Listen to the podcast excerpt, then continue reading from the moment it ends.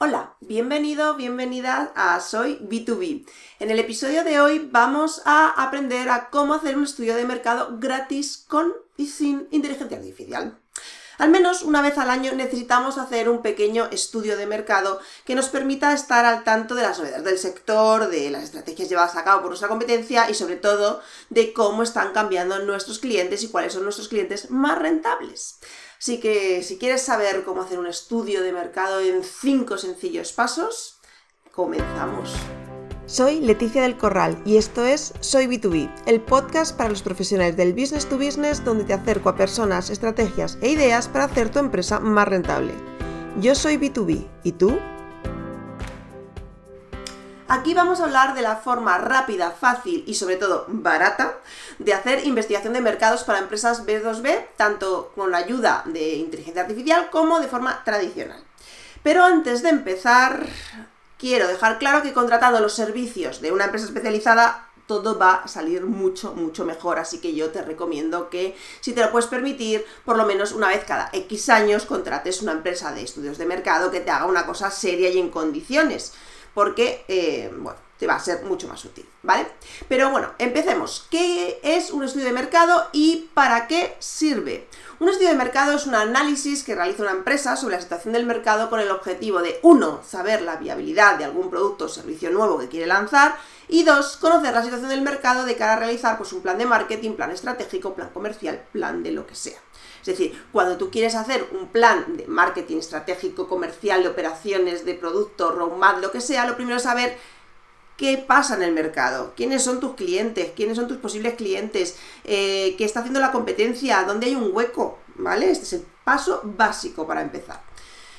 Vale, pues esto es lo que vamos a hacer en este podcast. Saber cómo está evolucionando nuestro mercado y competencia nos va a permitir poder adaptarnos más rápido a los cambios, súper útil. No perder cuota de mercado, saber qué está haciendo nuestra competencia y cómo podemos usarlo en nuestro beneficio, detectar posibles oportunidades de negocio, entender quiénes son nuestros clientes más rentables y ser más customer céntricos. En definitiva, saber dónde estamos y hacia dónde tenemos que ir para seguir teniendo éxito, mejorar y ganar más dinero y que la empresa no se hunda, básicamente. El problema de la investigación de mercados es que suele ser bastante costosa de hacer y pues no siempre tenemos eh, el dinero ¿no? para poder invertir en esto todos los años. Por ello te voy a dar una metodología muy sencillita de 5 pasos que te permiten realizar un estudio de mercado de forma fácil y lo mejor de todo, gratis. Así que vamos con ello. El paso 1, paso básico, por donde siempre empezamos, estudio de rentabilidad y entrevistas a nuestros clientes, a los que ya tenemos a nuestro mercado, los nuestros, que ya son clientes nuestros, ¿vale?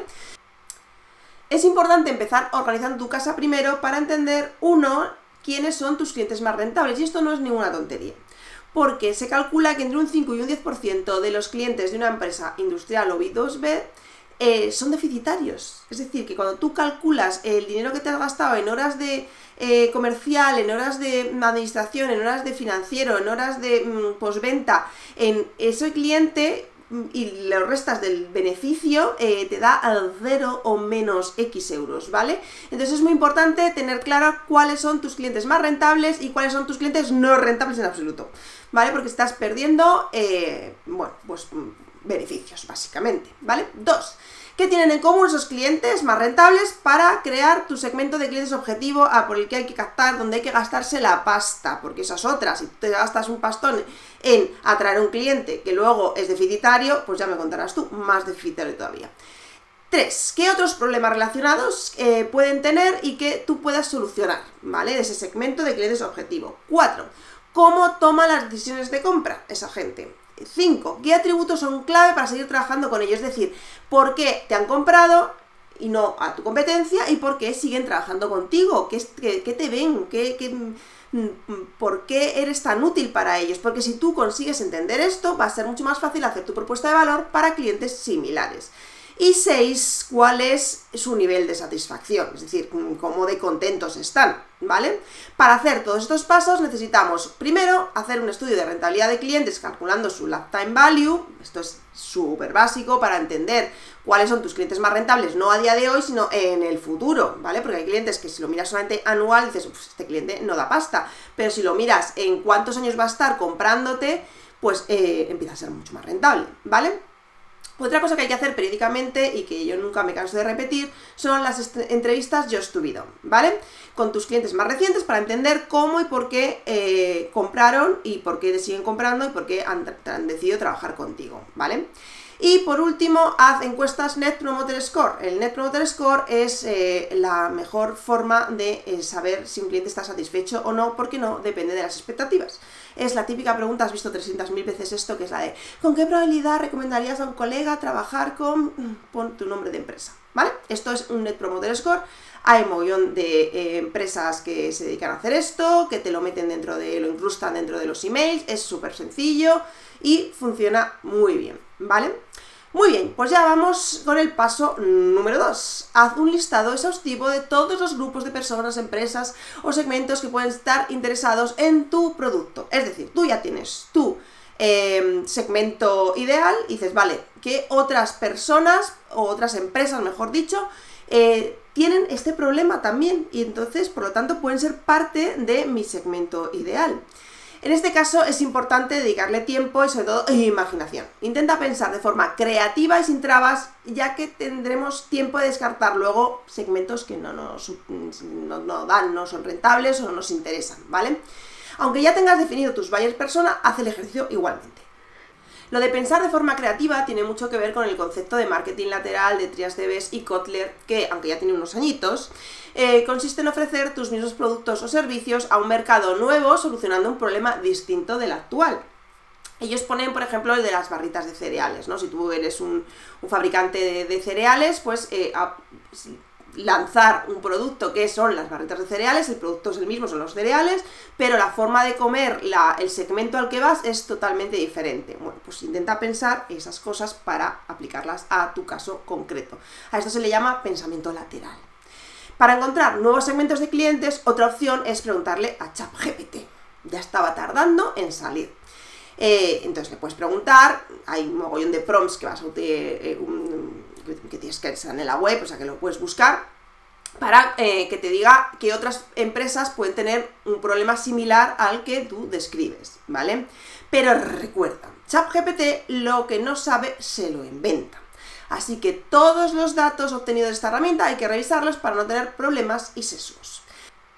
En cambio, si lo que quieres es encontrar empresas parecidas a tu segmento ideal, la mejor opción es LinkedIn con su buscador avanzado, eh, poniendo pues, las características que, tienen eh, las empresas eh, que forman parte de tu segmento más rentable y buscando similares a ellas. Paso número 3. Ver las tendencias de mercado para esos productos o servicios por países. Esto solo te interesa si estás pensando en eh, empezar a vender en otros países que no sea eh, eh, en el que estás actualmente.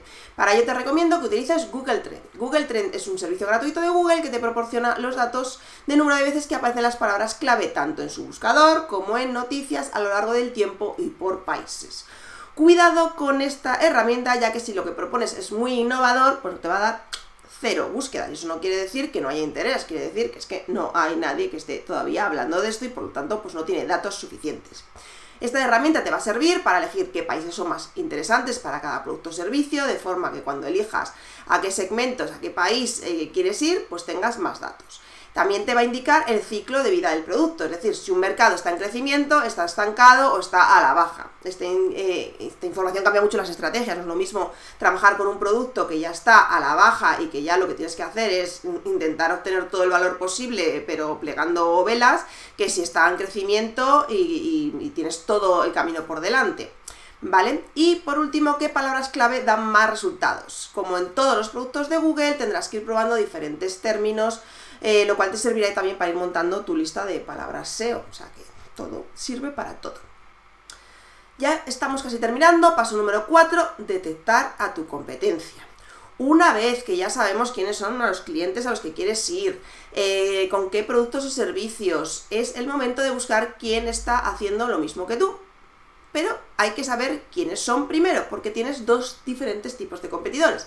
Tienes los competidores directos, que son los que hacen exactamente lo mismo que tú, pero tienes también los competidores indirectos que dan soluciones similares a lo que tú ofreces, pero con productos diferentes. Por ejemplo, un ejemplo que va a entender todo el mundo. Si tú vendes fan de vajilla personalizada pintada a mano, ¿vale? Tus eh, competencia directa serán otra gente que vende vajilla personalizada pintada a mano. Eh, ¿Cuáles serán tus indirectos? Pues los que venden vajilla no personalizada, vajillas de plástico, vajillas mm, sirven para el mismo uso, pero eh, no tienen el mismo valor, no tienen el, mismo yo estubidón resuelto, pero son competidores indirectos.